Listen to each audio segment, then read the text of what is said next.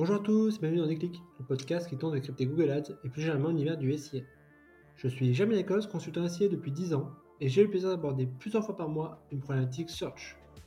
Sans langue de bois et toujours bienveillance, mission au cours de chaque épisode est de déconstruire les mythes autour de Google Ads en partageant mes échanges, lectures et retours d'expérience.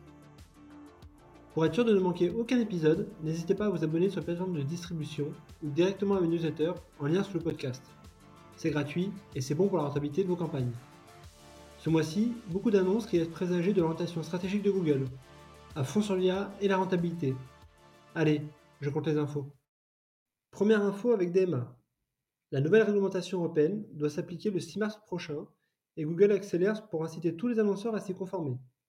D'abord, avec l'envoi d'un email invitant tous les annonceurs à se mettre en conformité avec la RGPD et la politique de recueil de consentement, sous peine de voir ses comptes coupés. Ensuite, en mettant à disposition le nouveau tag de Consent Mode V2 qui collecte les signaux sur le consentement publicitaire et de personnalisation. Enfin, en invitant les annonceurs à updater leur flux offline pour l'intégration de données de consentement. En parallèle, notons les premières évolutions constatées début février sur les fiches Google Business Profile, qui remontent désormais les notes de services tiers et des SERP qui vont mettre de plus en plus en avant des annuaires autres que Google. Cela devrait impacter naturellement la visibilité des campagnes Performance Max sur le volet Drive to Store. Deuxième information, nouvelle vague de licenciements chez Google. Après plus de 12 000 départs l'année dernière représentant 2,1 milliards d'indemnités, Google a annoncé début 2024 une nouvelle vague de licenciements dans sa division publicitaire. À l'instar de pas mal d'adtech, la firme américaine est lancée dans une dynamique de réduction de ses coûts de structure, malgré une croissance à deux chiffres. Pour beaucoup, cela est la conséquence directe de la démocratisation de l'IA dans les différents services de Google, même si les ponts s'en défendent. Cela fait en tout cas étrangement écho aux tests menés actuellement par Google pour automatiser autant que faire se peut son support à l'aide de l'IA. A noter que les salariés de la Silicon Valley ne sont pas dupes de ces dynamiques et commencent à se regrouper en syndicats, longtemps un gros mot aux États-Unis. Troisième info, quoi de neuf du côté des bilans financiers?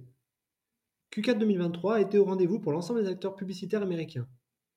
Microsoft a enregistré une solide croissance de 8% de son activité publicitaire et s'est imposé aux yeux du marché comme entreprise leader aujourd'hui sur l'IA.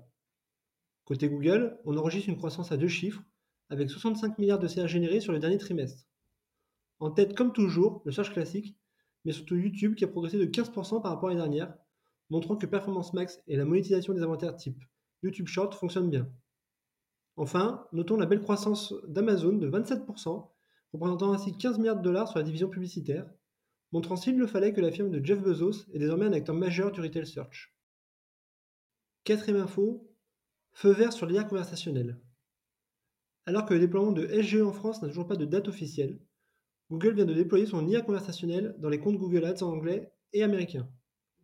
Concrètement, à l'aide de prompts, les annonceurs pourront ainsi créer à 100% une campagne, que ce soit les mots-clés ou annonces. Un outil qui devrait faciliter la prise en main de la console par les petits annonceurs et permettre un gain de temps énorme. Je prédis un taux d'adoption massif, notamment pour les agences qui verront un gain de productivité. Cinquième info, du nouveau pour les annonces RSA.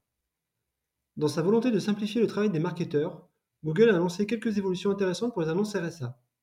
D'abord, il sera possible de n'afficher qu'un seul titre, manière de mettre en exergue l'élément fort de la marque.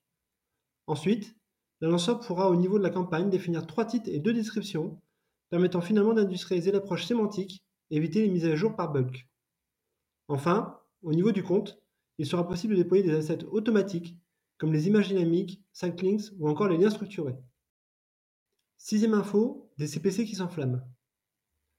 Le cabinet de conseil Tinmuti vient de publier un rapport intéressant montrant qu'au dernier trimestre aux États-Unis, nous avons assisté à une hyperinflation des CPC engendrée de 19% par une augmentation des coûts de 17% sur la verticale e-commerce et retail. La photostratégie d'automatisation et de smart bidding qui ne permet plus de contrôler les CPC. La faute aussi à la concurrence, et notamment aux nouveaux entrants comme l'entreprise chinoise Temu.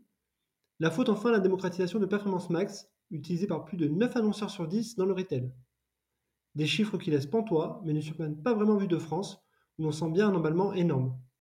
Septième information, la fraude a de beaux jours devant elle. 75% des plus gros annonceurs américains ont été victimes de fraude sur Google Ads en 2023. C'est ce que révèle une étude de la société Marcode avec un mode opératoire visant à usurper l'identité de l'entreprise via du phishing ou à travers des annonces qui trompent les internautes et les redirigent vers un site tierce, fonctionnant ainsi en mode affiliation. Conscient de cela, Google a tout de même indiqué lutter contre ce phénomène.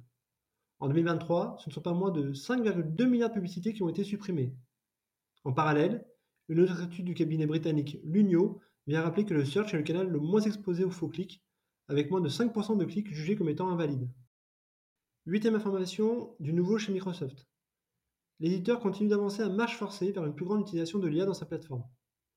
Dernier exemple en date avec le déploiement progressif de Retail Media Creative Studio, un outil capable de générer des bannières à la volée à partir d'une URL produit, idéal donc pour les retailers.